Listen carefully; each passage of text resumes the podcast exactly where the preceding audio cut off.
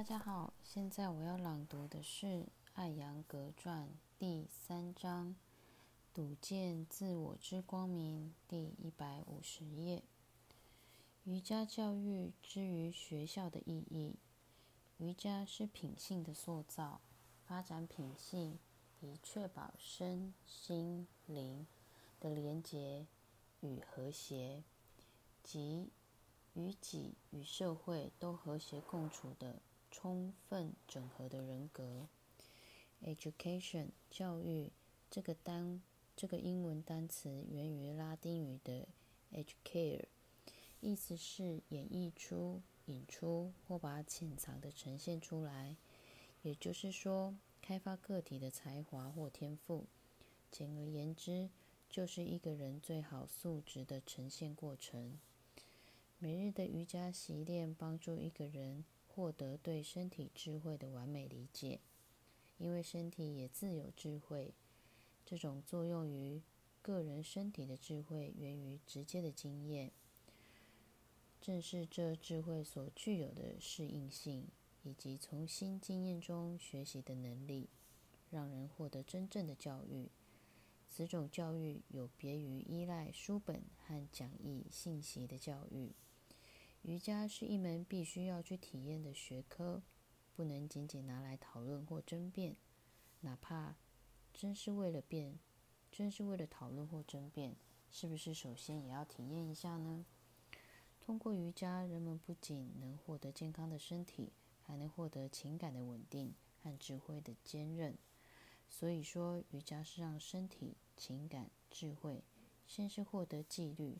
继而得到发展的艺术，而其目的则是让人更精进。瑜伽是一门科学，因为它是系统的学习。这种学习以帕坦加利瑜伽经和其他典籍，如《瑜伽奥义书》中精简概括的原则为基础。它也是一种哲学，因为它研究正确行为的原则。以此指明一条弥久不衰的正确生活之路。学生到底有多需要瑜伽？其需要程度如何？强调也不为过。印度正在快速进入工业化和城市化社会，我们也在步入一个速度紧张和压力的时代。这样的生活对神经提出了更高的要求，而神经正是大脑不可分割的之。业。如果神经崩溃了，那么焦虑或神经衰弱等诸如此类的问题就会随之而来，人也就无异于一具神经残骸了。预防胜于治疗，瑜伽就是预防。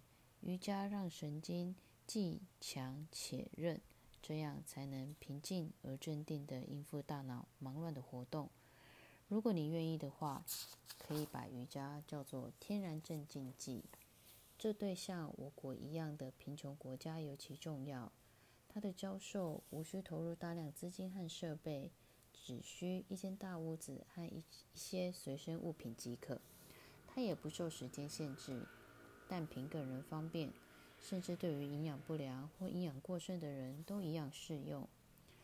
其实，多年的瑜伽教学让我强烈的感觉到，在这个科学中，一定不要轻易给学生某种程度的赞扬，除非他真的是智慧、身体俱佳。如果缺乏智能的开发，即便是一个运动员，也不能被称为一名健将。我想要强调的是，要注意学生们的身体、头脑和精神全面和谐发展，全面的人格培养。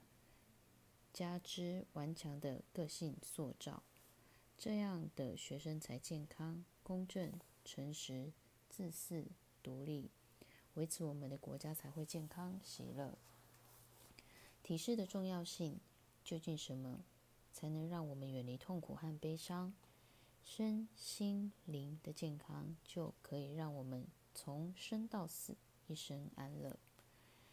健康本身又能让我们的死亡高尚而庄严，但它并不是什么借着吞服大量药片就能获得的产品。它需要通过努力行动，加之严格的纪律才能获得。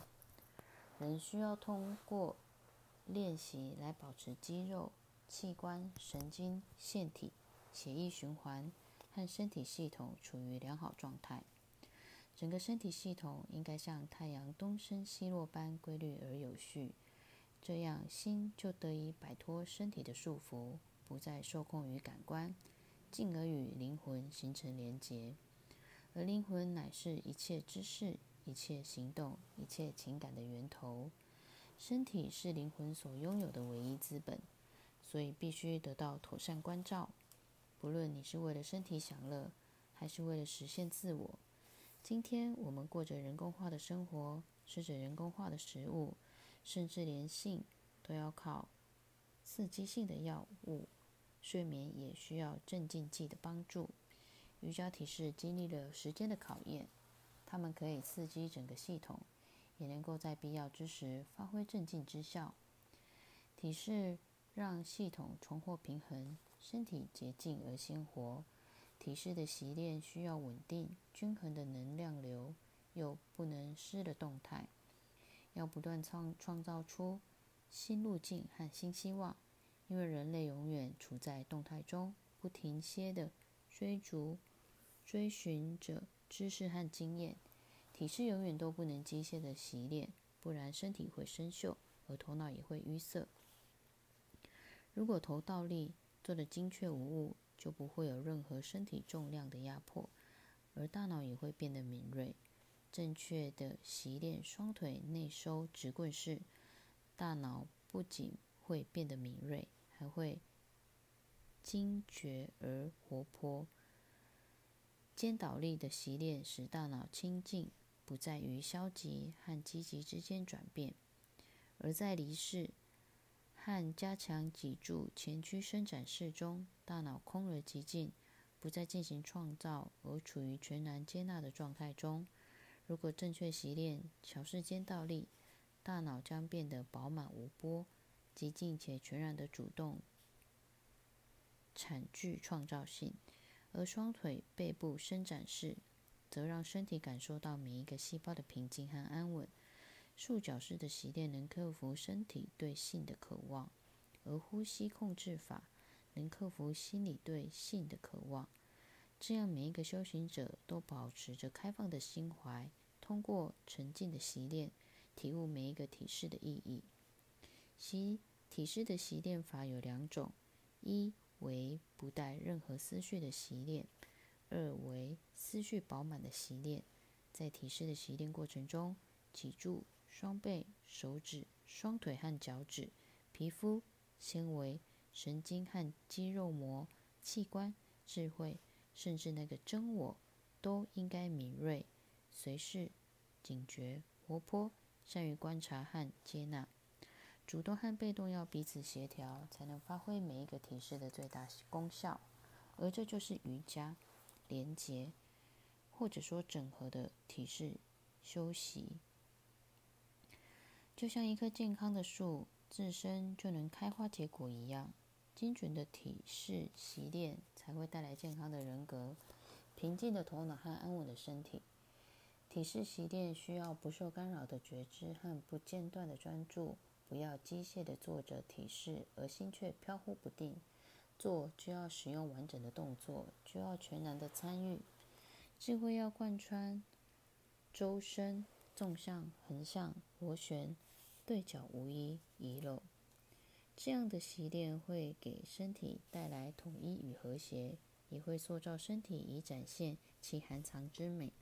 就好比金匠要用不断的敲击和火熔等方法来去除金子里的杂质，瑜伽是要通过习练体式来清除体内积存的毒素。体式就好比天赐的礼物，消融所有类型的错综复杂性，让我们回归简单生活、高度思维之境界。完美的体式习修，完美的体式修习，不仅让习练者获得单纯的身体意识，更让人跨越身体的局限，获得自由，升华头脑，展现真我。就好像一个虔诚的信徒，将自己的一切。都拜服于神的脚下一般，习练者臣服融入与体式合一，于是可知知者和知识之间的分别消除，只有对真善美的体验。体式的意义不仅局限于身体、身心或是生物层面的转变，还有心理上的改变。修行者不会只为了身体的享乐或是表演的技巧而进行体式的修习，他的习练从心灵而生，直指生命。能在限定的时间里舒服地保持一个体式，就能精通瑜伽的观点是荒谬的。单纯的一个坐姿不会除尽，单纯的一个坐姿不会尽除恶念的印痕，也不能打破人们生来就有的缺陷，更不能把健康误认为简单的存在。健康是身心灵精致的平衡。身之不足与心之分散除尽，灵性之门才能打开。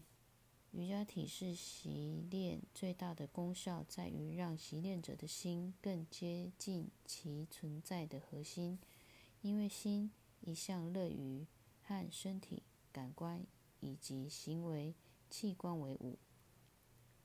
帕坦加利认为体式的妙处。就在于将二元性打破，身心以及心灵之间的二元性一旦消匿，习练者就会获得清净。